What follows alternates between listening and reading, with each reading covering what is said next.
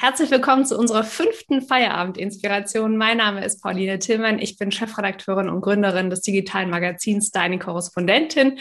Und ich begrüße euch heute zu einer Reihe, die insgesamt sechs Teile beinhaltet. Und wir machen das zusammen mit den äh, Riff-Reportern und mit dem Journalistinnenbund. Und die heutige Session ist die vorletzte Session. Das heißt, es gibt noch eine weitere Ende November, Anfang Dezember. Und unsere Gästin ist heute Bascha Mika. Und die Moderation übernimmt dankenswerter Angelika Knob vom Journalistinnenbund. Dafür bedanke ich mich jetzt schon mal ganz herzlich. Und noch der Hinweis, dass wir die Session aufzeichnen und danach als Podcast hochladen, also nur die Audiospur, nicht das Video.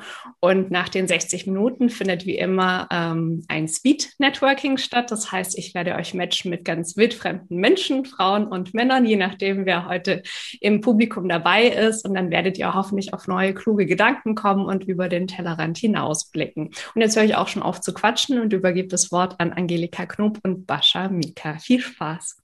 Vielen Dank, liebe Pauline, dass du das wieder möglich gemacht hast mit deiner großen Energie, dieses wunderschöne Zusammentreffen, was wir hier haben. Und ähm, ja, zu mir zwei Worte, Journalistin, Dozentin und eben vom Journalistinnenbund. Und wir freuen uns sehr über diese Kooperation. Und jetzt freue ich mich ganz doll auf Bascha Mika. Wir haben Hallo. eine Woche. Hallo, wir haben eine Woche lang gewartet, weil es letzte Woche krankheitsbedingt ausfallen musste. Und bevor ich noch etwas über diese wundervolle Frau erzähle, mit der wir uns heute unterhalten, ganz kurz eine Frage. Haben Sie einen Hustenbonbon im Mund? Nein, ich meine, äh, ich will doch nicht klingen, als hätte ich eine heiße Kartoffel äh, im Mund. Und das ist zwischen Hustenbonbon und Kartoffel ist da nicht so ein großer Unterschied. Nein, weil mir ist aufgefallen bei der Vorbereitung auf dieses Gespräch, dass es mindestens zwei Videos gab, wo das der Fall ist und Sie sich dafür entschuldigen. Die Frage ist, muten Sie Ihrer Stimme manchmal zu viel zu oder macht es so viel Mühe, sie immer wieder zu erheben? Nö, eigentlich nicht. Also auf meine Stimme kann ich mich normalerweise verlassen, außer wenn die Erkältungsviren drauf sitzen. Genau, Bascha Mika ist seit einem Jahr in Rente. Als Chefredakteurin turnusgemäß 66 muss man zurücktreten in, ähm, von der Frankfurter Rundschau. Und äh, Sie haben aber gesagt, Neugier und Erklärstreben lässt sich nicht einfach abschalten. Das heißt, das ist eher ein Unruhestand. Das ist auch kein Wunder nach so einem Leben. Sie waren ähm, elf Jahre lang Chefredakteurin der Taz, sechs Jahre lang der Frankfurter Rundschau. Ähm, Sie haben den Studiengang Kulturjournalismus an der Uni der Künste der Berlin aufgebaut, sind immer noch Honorar Professorin, haben den auch geleitet, haben zwei ähm, sehr bekannte Bücher geschrieben. Das eine ist die Feigheit der Frauen und das andere ist Mutprobe Frauen und das höllische Spiel mit dem Älterwerden. Sie haben viele Auszeichnungen für ihr Lebenswerk bekommen. Das kommt einher damit. Unter anderem hat der Journalist von euch auch, genau, genau. hat äh, auch die Hedwig Dom Medaille, äh, die Hedwig Dom Urkunde, muss ich sagen, Entschuldigung, verliehen. Und ähm, es gibt also viel zu reden und mich hat vor allen Dingen haben diese Buchtitel ähm, fasziniert zwischen Feigheit und Mut. Und deswegen de denke ich, dass wir vielleicht die erste halbe Stunde, wo wir uns unterhalten und anschließend dann die Fragen aufnehmen, ein bisschen in diesem Spannungsfeld uns bewegen zwischen Feigheit und Mut und allem, was so dazwischen liegt. Ich fange mit der aktuellen Politik an. Angela Merkel geht jetzt auch in Rente. Und ähm, sie hat sich auf den letzten Metern als Feministin bekannt. Ist es feige gewesen, das vorher nicht zu tun, oder ist es fast eher feige, das jetzt zu tun, wo es so angesagt ist? Ich finde es ehrlich gesagt auch ein bisschen merkwürdig. Ich meine, man kann ja nicht sagen, dass Angela Merkel eine Frauenversteherin war. Eher im Gegenteil, wenn man sich überlegt, äh, was für eine grauenhafte Frauenministerin sie mal ins Amt gehievt hat, nämlich äh, Frau Schröder, die äh, jahrelang gar nichts getan hat, im Gegenteil der Sache der Frauen eher geschadet hat. Auf der anderen Seite hat Angela Merkel natürlich aber auch Frauen durchaus äh, in hohen politischen Positionen gefördert und äh, dafür gesorgt, dass sie auch ihren Raum bekommen haben. Also ich glaube schon, dass sie ähm, ein Bewusstsein hat als Frau und auch äh, ein Bewusstsein dafür, wie wichtig das ist, äh, dass Frauen in allen Bereichen von Politik und Gesellschaft vorkommen und jede Möglichkeit haben, aufzusteigen, dass sie sich aber äh, sozusagen unter der Überschrift, ich bin ja Kanzlerin äh, aller Deutschen, permanent zurückgenommen hat. Und das ist schon auch ein Stück Feigheit, weil ich glaube, sie hätte wenn es ihr ein wirkliches Anliegen gewesen wäre, hätte sie auch mehr ähm, für ähm, immerhin den größeren Teil der Bevölkerung tun können, zumal sie ja selbst, wir denken nur mal an die Diskussion über ihre Haare, ne? zumal sie ja selbst mitbekommen hat, wie viel an Druck, an nicht, ähm, ja, ihren, ihr nicht zutrauen wollen und ähnlichen Sachen sie nur deswegen erlebt hat, weil sie eine Frau ist. Ich meine, ihr Beiname ähm, Kohls Mädchen äh, zu Beginn, wo alle dachten, was will die denn als Parteivorsitzende und dann, was will die denn als Kanzlerkandidatin? Und dann dachten die CDU-Kerle, selbst als sie Kanzlerin wurde, immer noch, sie ist eigentlich nur eine Übergangskandidatin. So wie eine Trümmerfrau, die erstmal ähm, dafür sorgen musste, dass die CDU wieder Fuß äh, fasst nach der Spendenaffäre. Die Übergangsphase hat 16 Jahre gedauert. Sie war damals die erste Kanzlerkandidatin. Dieses Mal hatten wir wieder eine Kanzlerkandidatin. Was war eigentlich, glauben Sie, mutiger?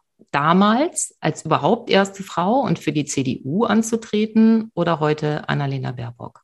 Also ich denke auf jeden Fall Angela Merkel, denn ähm, ist es immer äh, ausgesprochen schwer, sich äh, gegen eine ganze Phalanx von, von äh, deutschen Kanzlern äh, zu behaupten und sich hinzustellen und zu sagen, ich kann's, obwohl ich eine, eine Frau bin.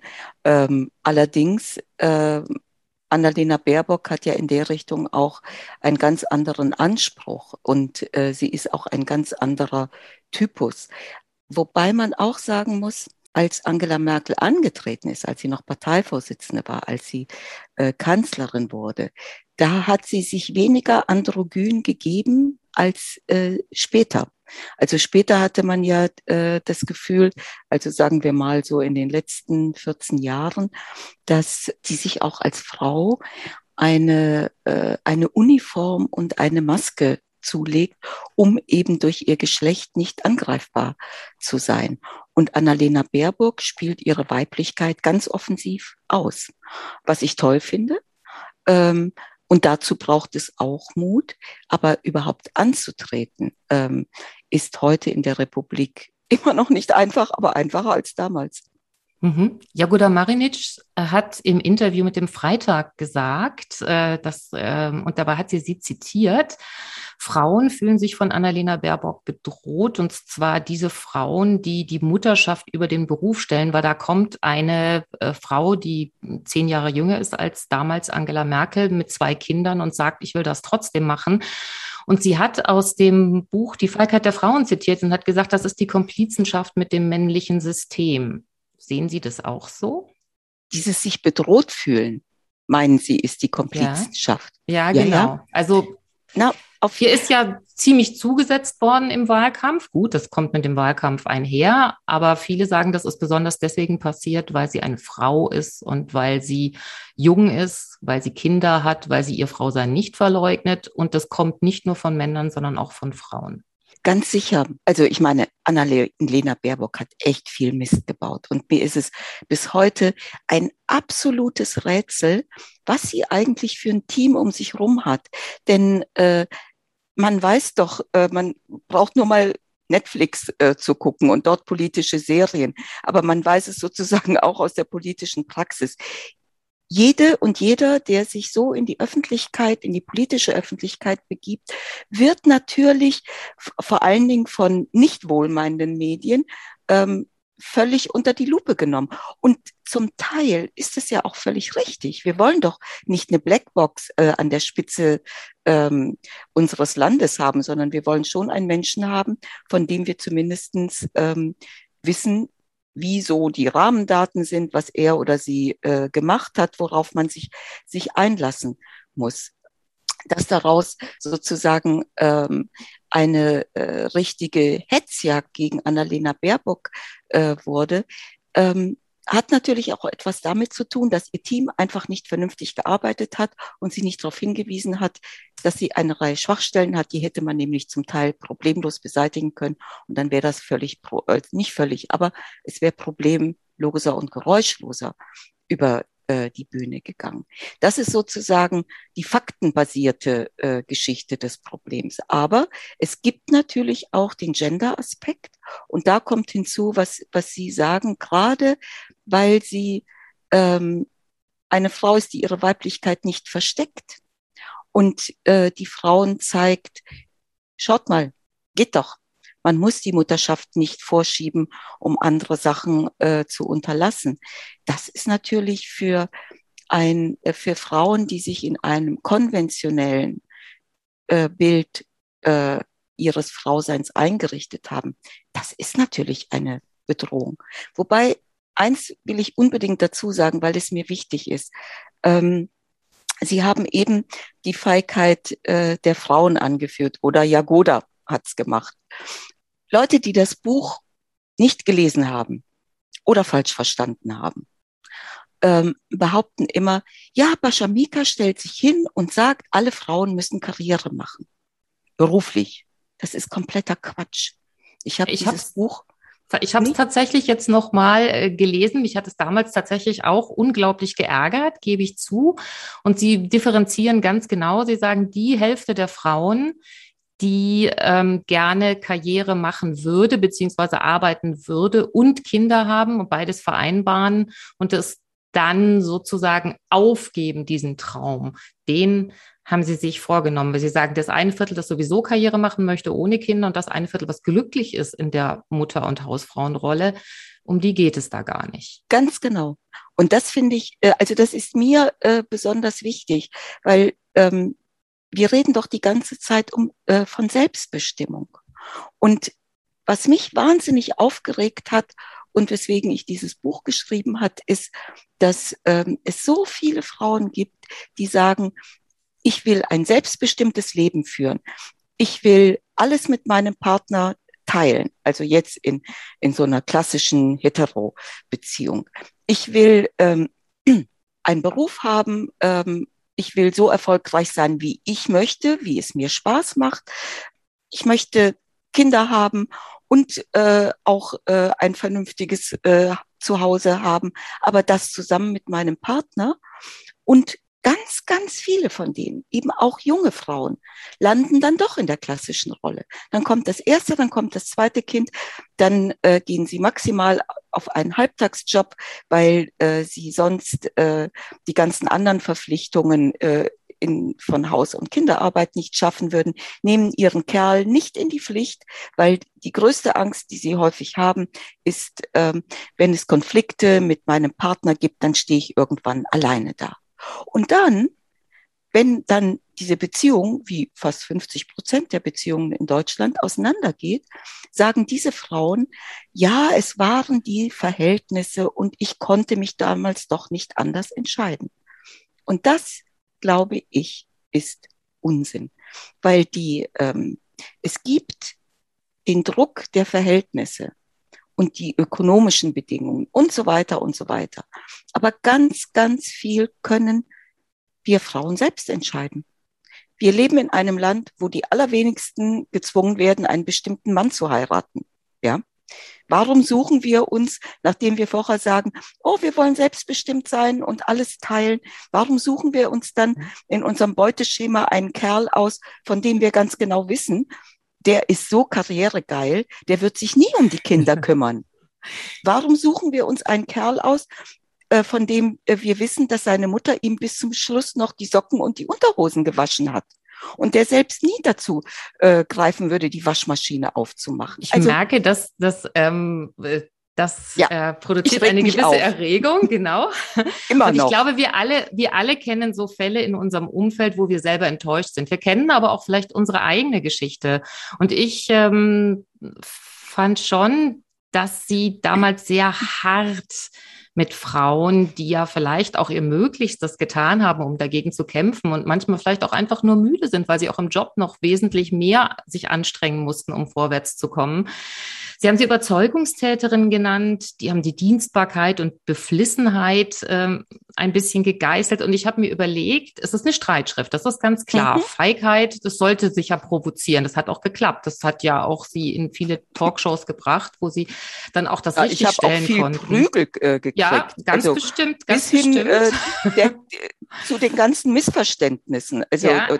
Was mich am meisten aufregt. Finde ich trotzdem, ähm, es hätte ja auch andere Feigheiten zu geißeln gegeben oder gibt es heute noch vielleicht auch Frauen, die es geschafft haben, aber andere Frauen nicht fördern, zum Beispiel. Ja, man könnte auch sagen, auch ähm, sich nur dem Beruf zutrau zuzutrauen, ohne Kinder zu bekommen, könnte man auch feige nennen. Das heißt, ist es heutzutage reden wir ja auch viel von konstruktiven und lösungsorientierten Journalismus. Ist es, ähm, wo sind denn die Auswege? Wo könnten wir Frauen denn gemeinsam mutig sein und das ändern?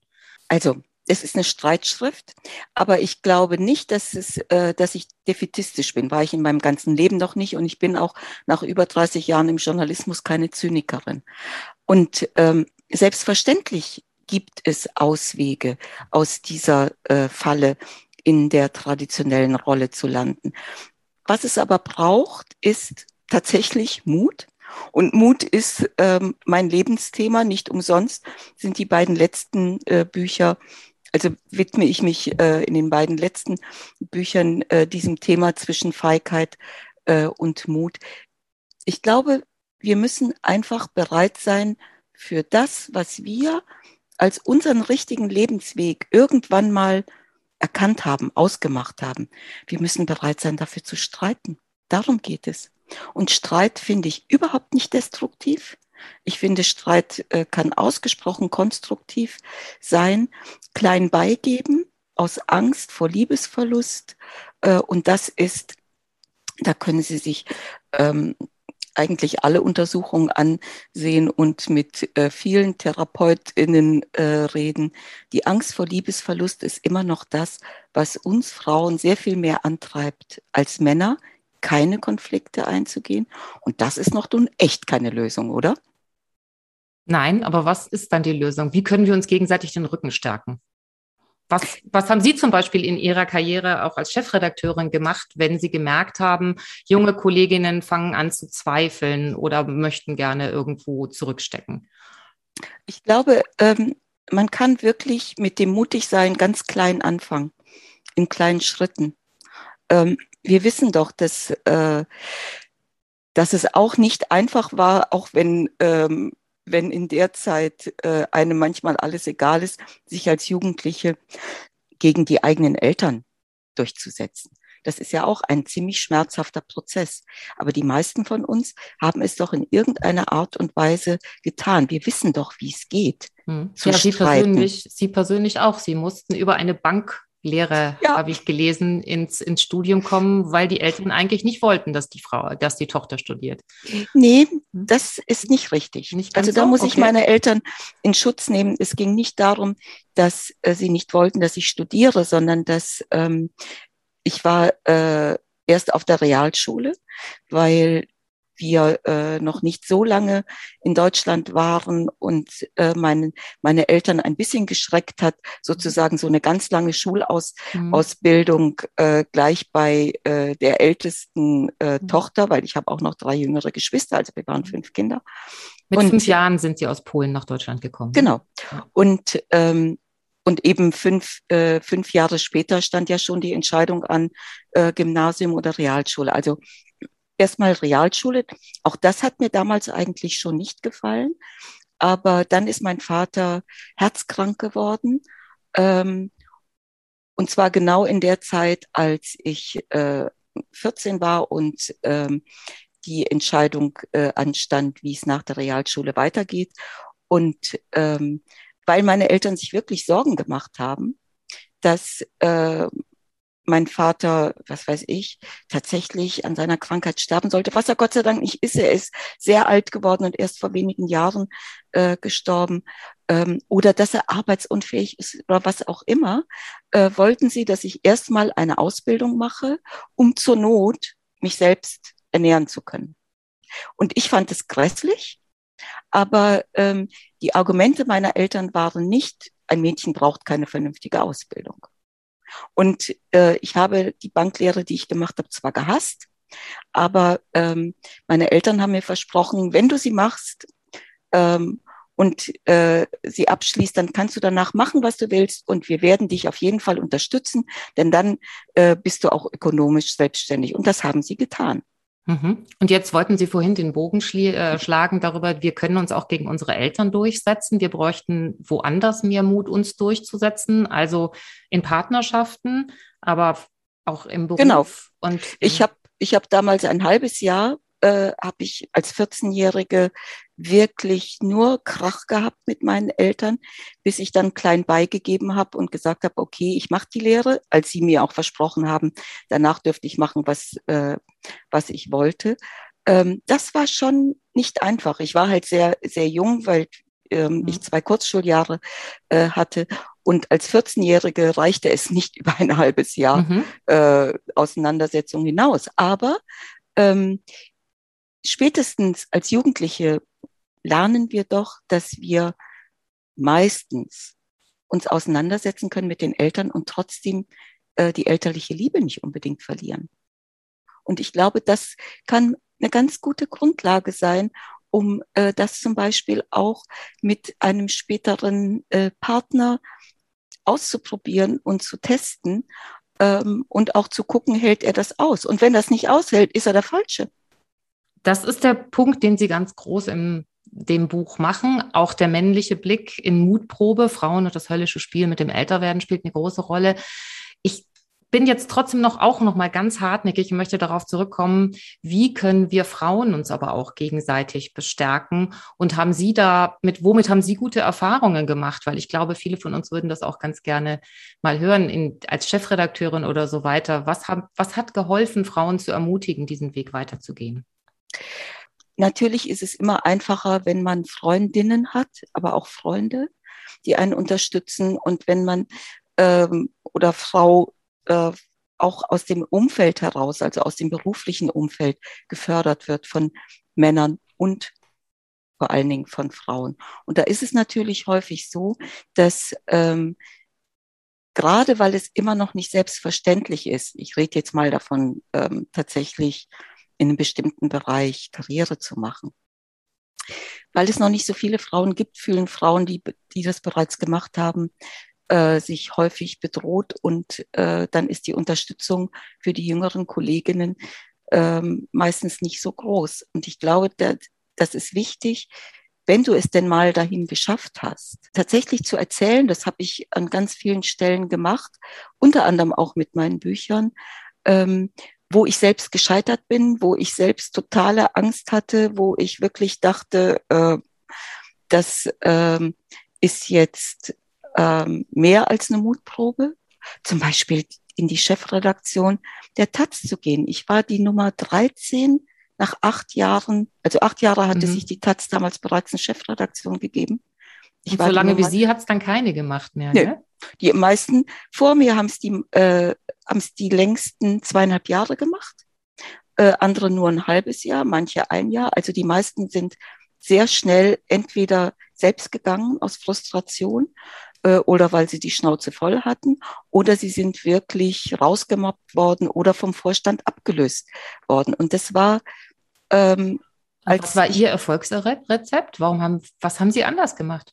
Der entscheidende Punkt war, und das klingt jetzt ein bisschen komisch, aber ähm, ich glaube tatsächlich, dass, dass, das, äh, dass das eine ganz wichtige Erfahrung war. Ich bin eingestiegen mit, ähm, also wurde als Dritte kooptiert äh, in die Chefredaktion. Wir waren also zu dritt gleichberechtigt.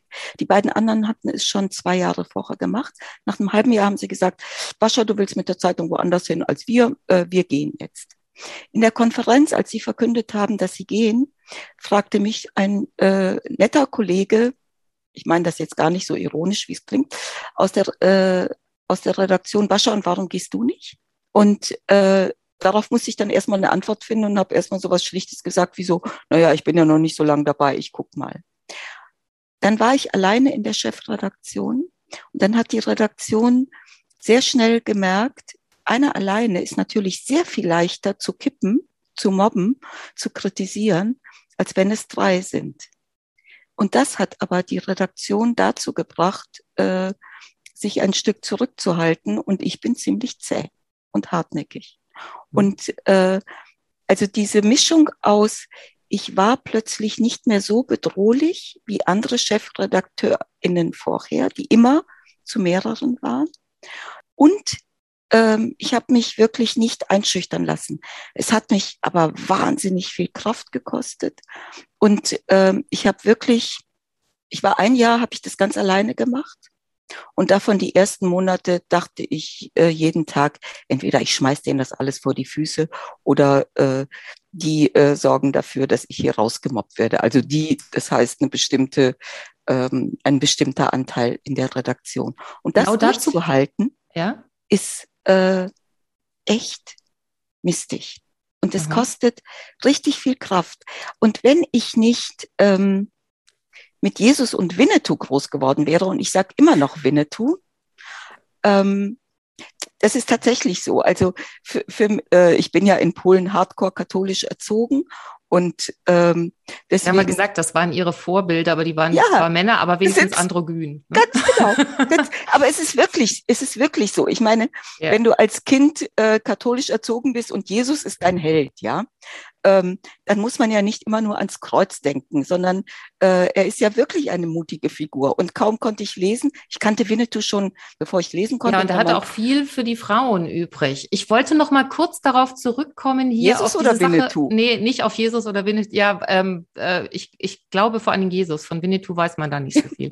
glaube ich ähm, auch. Und ähm, hier ist eine Frage nämlich, die genau darauf abzielt, auf das, was Sie gesagt haben. Friederike, unsere JB-Vorsitzende, Friederike Sittler, fragt, äh, wenn, also umgekehrt, nicht nur, dass man Frauen, dass Frauen in Führungspositionen Mitarbeiterinnen unterstützen sollen, sondern sie sagt auch, gibt es auch genügend Unterstützung von Kolleginnen von Mitarbeiterinnen, ähm, wenn Frauen dann in dieser Position angekommen sind ähm, oder geht man an die besonders kritisch heran? Gibt es also auch Solidarität, wenn Frau in der Führungsposition äh, dann eben nicht 100 Prozent perfekt ist? Und vielleicht können Sie da auch nochmal vergleichen, die Zeit bei der Taz und bei der Frankfurter Rundschau, wo Sie ja in einer Doppelspitze mit einem Mann waren. In der Taz war es teilweise auch mit den Kolleginnen nicht einfach. Das lag aber äh, also nein, es lag, glaube ich, an zwei Sachen. Zum einen ist es tatsächlich immer schwierig, egal ob Mann oder Frau, wenn man aus dem Team aufsteigt. Weil man war ja bis vor kurzem noch äh, sozusagen eine untergleichen und selbst wenn in der Taz die Hierarchien äh, sehr flach sind, ist es nichtsdestoweniger so. Mhm. Das geht aber Männern und Frauen so. Ganz genau. Und ähm, für mich war das damals echt bitter, weil ähm, ich war für die Frauen in der Taz, für viele Frauen in der Taz eine ganze Zeit die zu bekämpfende, verhasste Chefredakteurin. Äh, und es spielte keine Rolle, dass ich vorher Reporterin war, Everybody's Darling und eigentlich mich mit den Kollegen hervorragend verstanden habe. Also diese Unterstützung gerade von Frauen, ähm, natürlich nicht von allen, aber äh, ich kann nicht sagen, dass mich die Frauen unterstützt haben, weil sie Frauen sind und weil ich auch eine Frau in der Chefredaktion war. Ich war allerdings, das kommt dazu, ja nicht die erste Frau in der Chefredaktion der Taz. Das macht es also auf eine bestimmte Art auch wieder. Aber bei der, bei der Frankfurter Rundschau, jetzt muss ich tatsächlich, ich bin das war nicht ganz, ganz anders. sicher, da waren Sie die erste, ne? Frau. Ja. Genau. Und mir hat ein ehemaliger Chefredakteur, als ich kam, gesagt, wissen Sie, Pascha, ähm, vor nicht allzu langer Zeit wäre eine Frau in der Chefredaktion der Rundschau nicht durchzusetzen gewesen. Und ich, ich habe ein sentimentales Verhältnis immer zur Rundschau gehabt, weil es ein linkes Blatt ist, weil ich dort meinen ersten Artikel geschrieben habe und so weiter und so weiter. Und ich dachte immer, na ja, bei der Rundschau irgendwie was mehr oder weniger Zufall, dass die nie eine, äh, als linkes Blatt äh, oder zumindest ein linksliberales Blatt eine Frau in der Chefredaktion hatten. Und dann sagt mir dieser ehemalige Chefredakteur, die wäre nicht durchsetzbar gewesen. Das finde ich echt heftig. Und da war es komplett anders. Da haben sich praktisch ohne Ausnahme alle Frauen total gefreut, dass ich kam. Überhaupt die, die Redaktion. Ich bin, ähm, das war ein Erlebnis der ganz besonderen Art von als Chefin von einer Redaktion mit offenen Armen begrüßt zu werden. Jedenfalls kurz nachdem ich in der Rundschau äh, angefangen habe, habe ich die Losung ausgegeben, die Zeitung muss weiblicher werden. Und zwar äh, nicht einfach aus ideologischen Gründen, obwohl es natürlich für mich eine Herzensangelegenheit ist, sondern weil die Rundschau einfach auch weniger Abonnentinnen als Abonnenten hatte und da noch was zu holen ist. Und die ganze Redaktion, bis auf wenige Ausnahmen, wie zum Beispiel anfangs die Sportredaktion, die ganze Redaktion ist mitgezogen, hat das mitgetragen und daran hat sich bis heute auch nichts geändert. Und das hat sich das dann auch großartig. niedergeschlagen? Also haben Sie, hat sich der Anteil der weiblichen Leserinnen dann dadurch tatsächlich erhöht? Zahlen habe ich nicht parat. Aber äh, die Reaktionen von Leserinnen, die waren schon toll, weil es einfach ganz viele Frauen gab, die sich gemeldet haben. Und wir haben dann äh, zum Beispiel auch sehr viel ähm, an Berichterstattung verändert. Also wir haben nicht nur Sonderausgaben gemacht, äh, wie zum Beispiel natürlich zum Frauentag sowieso. Wir haben in einem Jahr, als ähm, ganz viele äh, frauenpolitische, historische Daten anstanden, haben wir das ganze Jahr jeden Monat eine Sonderausgabe zu einem dieser, dieser Themen gemacht. Also als das Wahlrecht für Frauen eingeführt wurde äh, und gefeiert wurde und so weiter und so weiter. Und ähm, wir haben ähm, Abo-Kampagnen zum Teil äh, richtig auch damit beworben, dass wir versucht haben, Frauen anzusprechen. Ähm, Chefredakteurin ist aber immer noch ein gutes Stichwort. Also ähm, bei der Taz gibt es äh, eine Doppelspitze, eigentlich sogar fast ein Triumvirat, wobei kommt das Wir nicht von, na, also, also ein Trio, weil noch eine Stellvertreterin. Ähm, ähm, als nach, bei der letzten Untersuchung von ProQuote Medien waren Regionalzeitungen ähm, das Allerschlimmste. Äh, nicht mal zehn äh, Prozent dort gibt es Chefredakteurin. 2019, glaube ich, waren es 7,8 Prozent. Die überregionalen haben so bei in den Führungsebenen etwas aufgeholt, aber nach wie vor ist, obwohl im Medienbereich Frauen wirklich nicht unterrepräsentiert sind, sind die Chefredaktionen von oder die Chefinnenredaktionen eben keine Chefinnenredaktionen bei insbesondere im Print. Warum? Warum ändert sich da so wenig? Weil ähm, Zeitungen äh, eine uralte Männerdomäne sind. Das ist ja das, ähm, das älteste Massenmedium. Und ähm, früher waren diese Positionen alle, alle von Männern besetzt. Und deswegen hält sich das auch im Print. Vor allem es hält sich ja woanders zum Beispiel nicht so stark. Es hält sich zum Beispiel auf den Fernsehbildschirmen nicht so stark. Warum? Nicht ganz genau so stark. Naja, das, das Medium ist halt nicht so alt. Und äh, das hat wirklich etwas mit dieser verdammten Tradition zu tun und ähm, auch damit, dass ähm, die Leserschaft von Printmedien inzwischen ja auch relativ äh, alt sind und äh, viele Verleger äh, sind ja meistens Männer, das Gefühl haben, sie könnten dann sozusagen nicht so einen Sprung machen und dann plötzlich eine Frau als Chefredakteurin einsetzen. Also das ist der eine Grund. Und der andere Grund ist natürlich, dass es äh, in Zeitungen so ist wie überall. Es gibt genügend Frauen, aber die Männer in Machtpositionen fördern die Männer. Und äh, es ist auch in Zeitungen immer noch eine sehr männlich geprägte Kultur. Also man darf nicht vergessen, es ist wirklich ein stressiger Job. Äh, das ist es in anderen Medien auch. Aber ähm, in äh, gerade in Zeitungen eben noch auf der Grundlage auch der ähm, dieser traditionellen Vorstellungswelten äh, kommt äh, vieles zusammen und äh, selbst in der Rundschau äh, gibt es nach wie vor sehr viel mehr Ressortleiter als RessortleiterInnen. Denn als ich zum Beispiel als Chefredakteurin dort angefangen habe, natürlich waren, äh, waren das tolle Kollegen, die die Ressortleitung machen.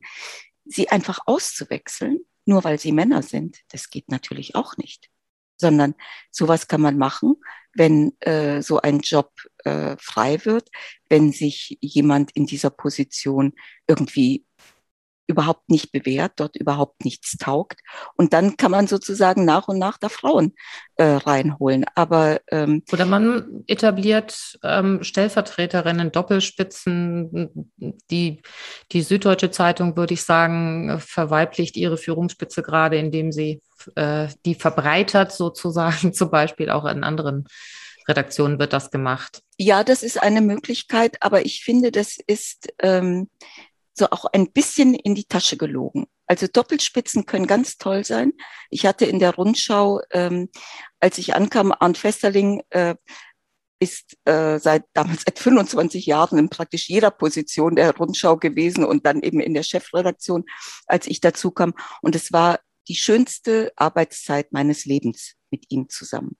Und äh, da ging es auch nicht darum, eine Frau reinzuholen, um den Mann einzuhegen, sondern äh, da ging es tatsächlich darum, der Mann äh, war da, äh, kannte die Rundschau hervorragend, hat sie äh, durch die grauenhafte Zeit der Insolvenz hervorragend äh, gebracht.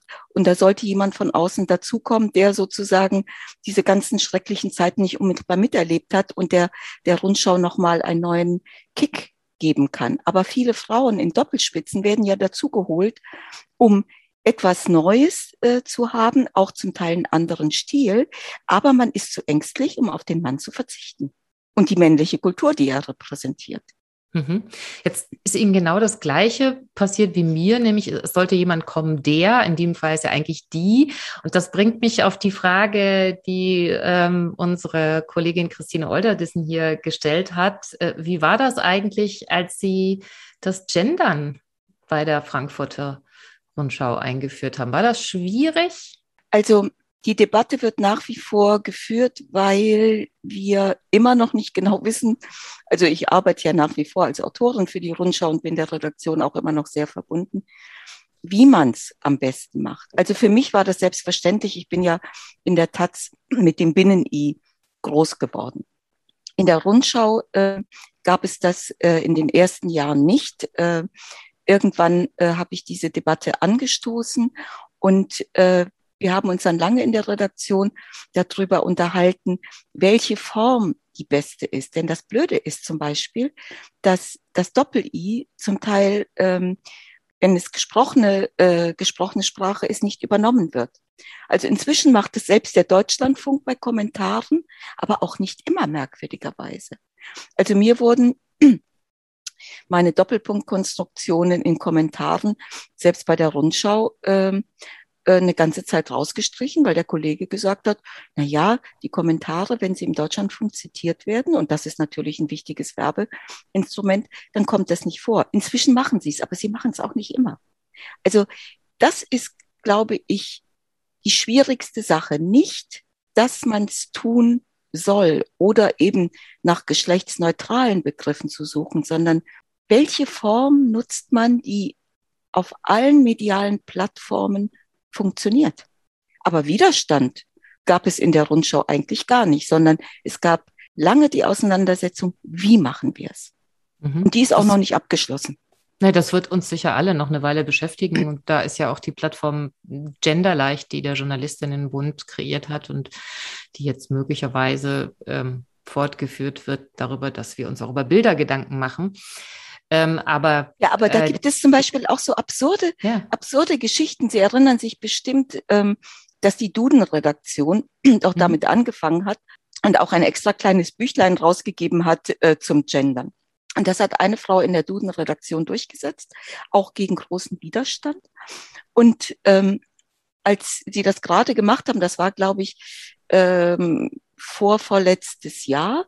Und da waren die damit auch äh, auf der Buchmesse und ich habe dazu auch ein Podium auf der, auf der Buchmesse ähm, gemacht. Und ähm, bei einer dieser Diskussionen sagte mir, hat sich eben ein äh, Vertreter der der Duden-Redaktion wahnsinnig aufgeregt über, über dieses Gendern und das ginge doch gar nicht und so. Und dann habe ich gesagt, okay, dann machen wir so wie Luise Pusch wissen Sie, die Sprachwissenschaftlerin es vorschlägt. Wir nehmen einfach nur noch die weibliche Form. Da ist ihm alles aus dem Gesicht gefallen und er sagte, aber dann kommen wir Männer doch überhaupt nicht mehr vor. Äh, ist das vielleicht eines der Argumente, warum Frauen so drauf bestehen, dass äh, gegendert wird? Mhm. Die Duden-Redaktion bekommt übrigens noch ein äh, Buch zum Gendern. Ich glaube, Christine Olderdissen schreibt da gerade dran. Und ich gucke jetzt mal hier so in den Chat. Äh, es gibt einige Stimmen dazu. Also im Deutschlandradio ist es allen freigestellt, wie sie sprechen. Äh, es gibt ähm, auch die ein oder andere Frage, wie es denn wo gemacht wird. Aber vor allen Dingen kommt auch immer wieder eine Frage. Sie haben eben gesagt, es ist eher ein Unruhestand, beziehungsweise Journalistinnen können ja eigentlich gar nicht in Rente gehen. Das heißt, als Chefredakteurin sind sie in Rente, aber natürlich nicht als Autorin, nicht als Mitglied der Jury im, beim Friedenspreis des deutschen Buchhandels. Was hat sich denn jetzt eigentlich seit einem Jahr verändert in Ihrem Leben?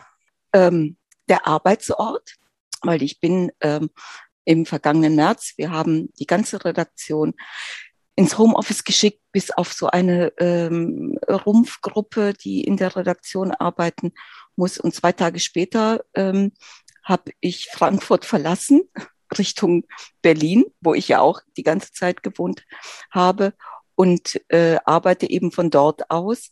Und da bin ich der Pandemie ehrlich gesagt ein bisschen dankbar, weil äh, auf meine Redaktion zu verzichten, war nur halb so schwer, weil die Redaktion war in derselben Situation wie ich. Fast alle arbeiten immer noch, seitdem von zu Hause. Konferenzen äh, laufen digital, was es vorher auch nicht gab. Das heißt, da kann ich mich problemlos einklinken. Und das tun Sie nach wie vor auch noch jeden Tag, oder? Nein, nicht jeden Tag. Nein, aber bei äh, größeren Planungskonferenzen, weil äh, ich natürlich auch hören will, was wird in der Redaktion diskutiert, was ähm, was für Themen äh, sind das die, äh, wo ich sage, äh, also ich kann mir ja meine Themen äh, völlig frei aussuchen. Ähm, aber was für Themen interessieren mich? Welche Themen passen passen da rein? Was wünscht sich äh, was wünscht sich die äh, Redaktion, was demnächst im Blatt stehen soll? Und ähm, und das ist äh, das macht Spaß. Das gab es vor Corona eben nicht diese diese Möglichkeit. Aber was natürlich komplett wegfällt, ist die tägliche Arbeit am Blatt. Und das ist schon irgendwie schade, weil äh, aber, das, das hat ist jetzt Redaktion. mehr wegen Corona, nicht deswegen, weil Sie nicht mehr Chefredakteurin sind. Ja, doch. Oder? Weil ich äh, arbeite ja nicht mit. Also äh, von dem Moment an, wo man nicht mehr in der Chefredaktion ist oder Frau, äh, arbeite ich natürlich nicht mehr täglich am Platz. Und meine Arbeit hat sich in der Richtung völlig verändert. Natürlich habe ich auch vorher auch in der Chefredaktion geschrieben, aber ähm, Jetzt äh, schreibe ich eigentlich nur noch und beteilige mich natürlich auch an, ähm, an inhaltlichen Diskussionen, das versteht sich. Und das ist schon ein großer Unterschied. Aber ich muss Ihnen sagen, Autorin sein, ich war ja auch äh, bei der Taz sechs Jahre Reporterin, das hat auch was, ne? Und wenn man auf das ganze Management und den ganzen Ärger, den so eine Chefredaktion mit sich bringt, ähm, die ganzen Personalgeschichten, für die man verantwortlich ist, die Auseinandersetzung mit der Geschäftsführung, die einem wieder mal eine Stelle nicht besetzen will und so weiter und so weiter. Ehrlich gesagt, darauf zu verzichten, fällt mir gar nicht schwer. Auf die Redaktion zu verzichten, die Leute um mich zu haben und so, das ist was anderes. Aber wie gesagt, das ist ja im Moment auch noch nicht so. Dadurch hat es mir den Übergang sehr viel leichter gemacht. Ansonsten ähm, arbeite ich halt nach wie vor auch als Publizistin und ähm, mache Moderationen, mache Radio, hier und da Fernsehen. Ähm, Ist solche neues Buch in Planung? Nee, dazu habe ich im Moment noch keine Lust. Ich genieße das im Moment sehr, ähm, für die Zeitung zu schreiben. Und ich mache keine tagesaktuelle Berichterstattung, sondern mache größere Geschichten. Aber so ein Buchprojekt ist schon noch mal eine andere Nummer. Das heißt nicht, dass ich nicht wieder ein Buch schreiben werde. Aber im Moment finde ich das eigentlich toll, ähm, mich in aktuelle Geschichten so einzumischen, wie ich es will. Äh, also so äh, immer so ein bisschen semi-aktuell äh, und begleitend, also große Interviews zum Beispiel zu machen zu äh, tagesaktuellen und semi-aktuellen äh, Geschichten ähm, oder eben Kommentare und Leitartikel zu schreiben. Das genieße ich im Moment sehr, äh, sehr und fühle mich auch in dieser Situation wahnsinnig privilegiert. Denn ähm, so ein Redaktionsalltag besteht ja wirklich, zumal in der Chefredaktion, aus Termin, Termin, Termin, Termin, von morgens bis abends, aus Konferenzen, Konferenzen, Konferenzen. Es zwingt mich niemand an der Konferenz teilzunehmen.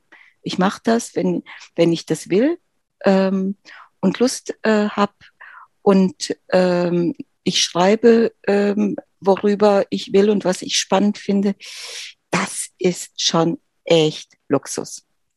Luxus ist ein wunderschönes Wort. Ich ja. habe hier, ähm, äh, das heißt, äh, Sie haben eigentlich mit dem, was Sie geschrieben haben, Frauen und das höllische Spiel mit dem Älterwerden, ähm, kein Problem, sondern Sie merken auch, das eröffnet auch ganz neue, ähm, ja, wie soll ich sagen, Chancen, Freiheiten. Eigentlich macht es frei. Also im Moment macht es mich äh, auf jeden Fall frei, aber äh, wissen Sie, ich habe dieses Buch geschrieben, aber eigentlich nicht so sehr, was meine eigenen Erfahrungen angeht. Auch was bei der Feigheit der Frauen ging es mir ja nicht um meine persönlichen Erfahrungen, sondern um die gesellschaftlichen und politischen Erfahrungen, die ich mache. Von dem, was ich mir als Journalistin rundherum angucke und denke, was sind denn das hier für Verhältnisse? Und die müssen sich doch verdammt nochmal ändern. Und ich habe eigentlich nie wirklich Zeit gehabt, mir übers Älterwerden Gedanken zu machen. Das heißt nicht, dass ich nicht älter werde und das an manchen Stellen auch spüre, aber äh, ich habe echt Besseres zu tun, als mir deswegen graue Haare wachsen zu lassen. Die wachsen von alleine. Was ist dann das Lebensthema? Also wir merken schon, der, der Ärger über Frauen und wie ihnen das Leben schwer gemacht wird, wie sie sich also aber auch selber schwer machen, ist auf jeden Fall etwas, was sie bestimmt hat? Oder würden Sie sagen, also Ihr Werk, Ihr Buchwerk vor allen Dingen bestimmt hat? Oder ist es noch etwas anderes und was könnte da vielleicht noch kommen? Nein, also das ist äh, schon völlig, völlig richtig beschrieben. Ich meine, wir müssen uns auch die Verhältnisse nur mal angucken, ja? Wie viele Generationen von Frauen sollen denn noch äh, warten, bis sie äh, alles machen können, äh, was, äh, was sie wollen und wozu sie befähigt sind? Ähm, sollen noch mehr Knochen vermodern von Frauen, bevor äh, wir auch nur ansatzweise so weit sind? Das geht doch nicht. Und darüber kann man sich immer, immer, immer wieder nur aufregen. Und äh, nehmen wir doch nur mal ein Beispiel. Also feministisch geprägte Außen- und Sicherheitspolitik. Ein ganz wichtiges Thema. Die meisten von uns haben noch nie was darüber gehört, weil niemand darüber spricht. Es wäre der Job des Außenministers gewesen, spätestens seit äh, wegen Afghanistan. Mhm. Ja, es gibt eine UN-Resolution dazu. Die hat Deutschland äh, unterschrieben. Trotzdem kümmern wir uns nicht. Diese UN-Resolution sagt, Frauen sind von Krieg und Krisen besonders betroffen. Also müssen sie auch nicht nur besonders geschützt werden, sondern sie müssen auch in Friedensprozesse besonders eingezogen werden. Es gibt äh, Untersuchungen, die zeigen, dass Friedensprozesse, wo Frauen mitwirken, die Chance haben, also zu 35 Prozent steigt die Chance, dass diese Friedensprozesse länger als oder dieser, der Frieden länger als 15 Jahre anhält. Kann mir mal jemand verraten, warum noch irgendein Friedensprozess dann trotzdem ohne Frauen ausgehandelt wird? Es sind aber immer noch über 90 Prozent. Also das sind doch Sachen, mit denen wir tagtäglich konfrontiert sind. Und jetzt habe ich noch nicht mal über Innenpolitik geredet, ja. Da fasst man sich ja sowieso nur an den Kopf. Ich meine, mhm. wie lange sollen wir denn noch warten? Für diese Erkenntnisse gibt es ja unter anderem auch die Plattform von Pauline, deine Korrespondentin, die sicher das auch schon häufiger thematisiert hat. Äh, wir hatten gerade vom Journalistinnenbund ein äh, eine Konferenz zum Thema konfliktsensibler Journalismus, hatten auch schon mal was über Kriegsberichterstatterinnen und so weiter. Das heißt, ich glaube, es wird schon was getan. Es dauert halt vielleicht immer alles ja. noch ein bisschen. Und das ist manchmal extrem ähm, ja, ermüdend, aber auch, es kann auch wütend machen. Ich hätte zum Abschluss noch eine sehr persönliche Frage, weil es immer um Feigheit und Mut geht. Wenn Sie zurückblicken auf äh, ein langes Arbeitsleben, das ja noch nicht abgeschlossen ist, aber zumindest äh, formell mit der Rücktritt vom, von der Chefredaktion zumindest in der Führungsebene beendet ist. Ähm, wobei, wer weiß, vielleicht gibt es woanders keine Altersgrenzen. Aber trotzdem, was mich interessiert, wenn Sie zurückblicken, wo haben Sie das Gefühl, waren Sie auch mal vielleicht doch zu feige und wären gerne mutiger gewesen?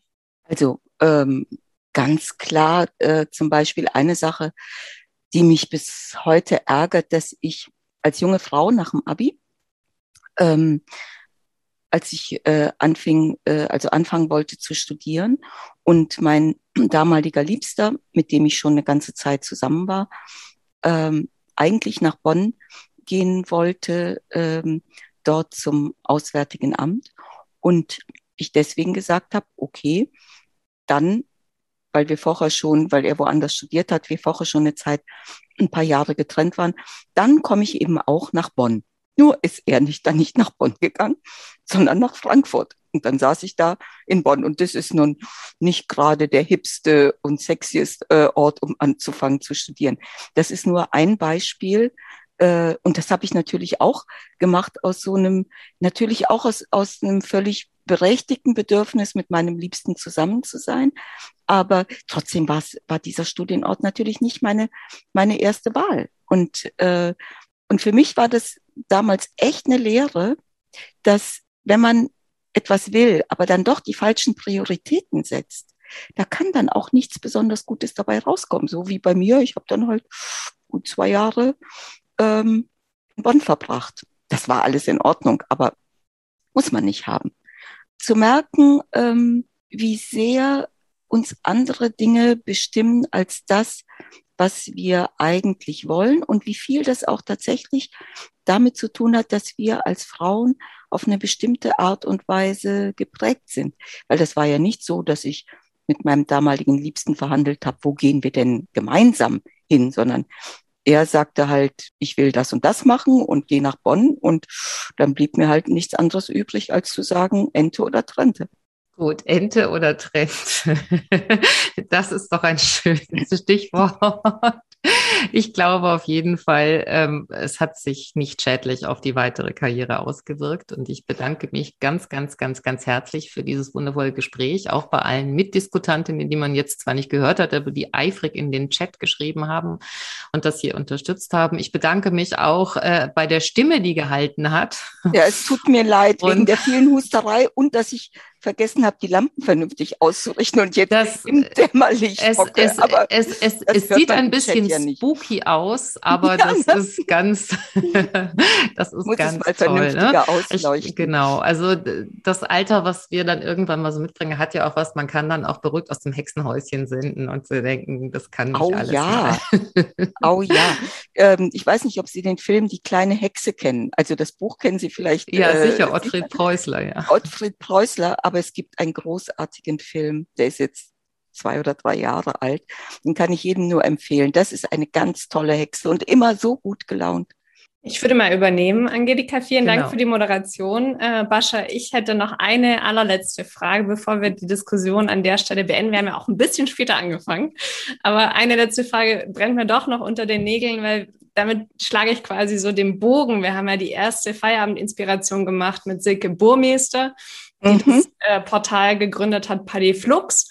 Und damit will sie Frauen ab 47 sichtbar machen. Und jetzt würde mich natürlich interessieren, Bascha, findest du, dass ältere Frauen insgesamt zu wenig sichtbar sind in Deutschland? Und ähm, Alter ist ja auch eine äh, Diversitätsdimension. Das sind mhm. sich ja die meisten nicht bewusst. Ne? Also man denkt ja immer an, an das Geschlecht oder eben auch an die sexuelle Orientierung an, oder an die äh, ethnische Hinter, Hintergrund quasi. Aber Alter ist ja auch was, was eine Gesellschaft divers macht. Und deswegen würde mich natürlich interessieren, wie du das siehst. Also ob du das Gefühl hast, dass Frauen ab 47 oder ab 50 oder ab 60 äh, viel zu wenig sichtbar sind und was wir dagegen tun können. Vielleicht also, eine letzte Frage von meiner Seite. Ähm, ich gebe dir natürlich äh, völlig recht, was, was die Diversität angeht einerseits, aber natürlich auch was die Unsichtbarkeit angeht. Das war ja auch mit ein Grund, dieses Buch zu schreiben, weil äh, das ist schon irre. Also wir haben vor vielen Jahrzehnten äh, gelernt, dass es so etwas äh, wie Gender gibt, äh, also ein sozial konstruiertes Geschlecht dass aber auch das Alter, vor allen Dingen das Altern von Frauen, sozial konstruiert ist, neben dem biologischen Altern, das ist überhaupt noch nicht öffentlich diskutiert, obwohl es in der Wissenschaft spätestens seit Mitte der 90er Jahre den Begriff des Doing Aging gibt, genauso wie Doing Gender. Das war für mich eben sozusagen ein Impuls, dieses Buch zu schreiben. Und ich habe auch gehofft, dass ich sozusagen Doing Gender ein Stück in die breite Öffentlichkeit bringen kann. Ist mir leider nicht so gelungen, wie ich wie ich es mir gewünscht hätte. Aber darüber müssen wir reden. Das ist doch äh, völlig irre, dass ähm, dass wir neben also es gibt viele Menschen, die leiden darunter, älter zu werden, weil sie das Gefühl haben, vieles an Fähigkeiten äh, geht dann verloren. Und das ist ja zum Teil auch richtig. Ähm, auf der anderen Seite ist es ja nicht so, dass alles nur ein Verlust ist. Also äh, so schnell, wie ich mich heute als ähm, Generalistin in Themen einarbeite, das hätte ich vor 20 Jahren so nicht geschafft. Ne? Und die Erfahrung, die ich in Menschenführung habe und in Führungspositionen und so weiter und so weiter, und das geht ja ganz vielen Menschen so. Also es ist keineswegs nur ein Verlust, aber äh, manches, an das wir uns gewöhnt haben, wird äh, halt weniger.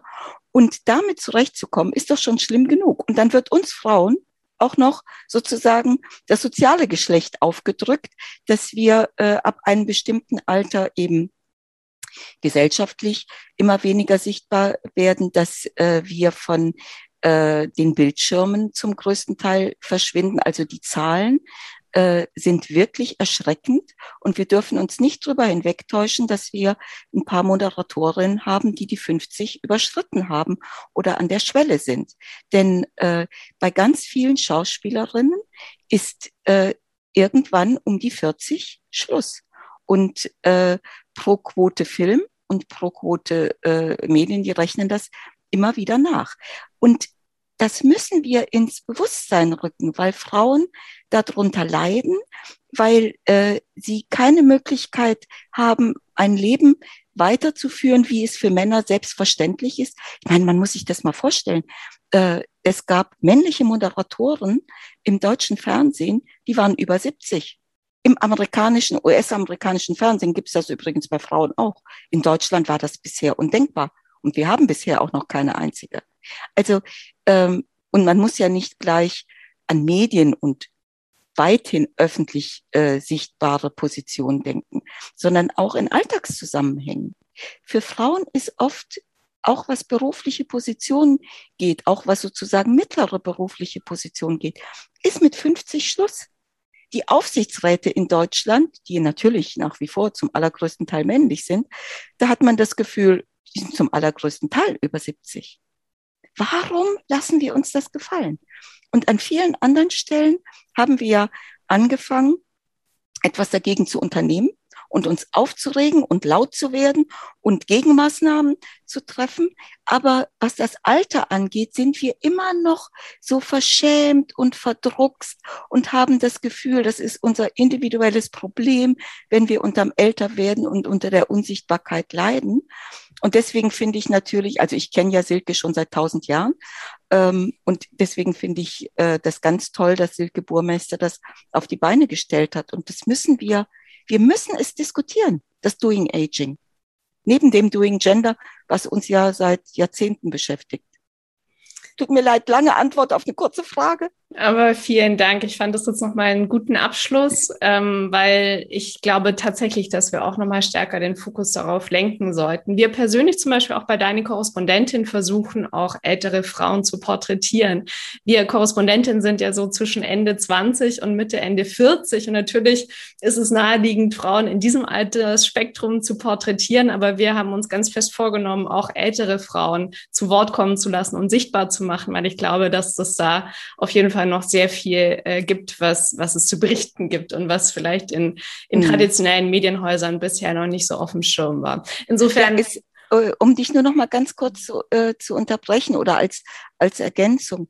Ein Grund, warum äh, sich um das Thema Alter älter werden. Ich rede ja nicht vom Alter, weil die Alternsforschung jetzt geschlechterunabhängig. Die gibt's ja schon lange und die ist auch, die ist auch äh, sehr gut. Aber um das Älterwerden, das ja bekanntlich bei uns Frauen schon spätestens ab 30 beginnt, ein Grund warum wir uns um dieses Thema äh, in den letzten Jahrzehnten so wenig gekümmert haben, ist natürlich die zweite Frauenbewegung.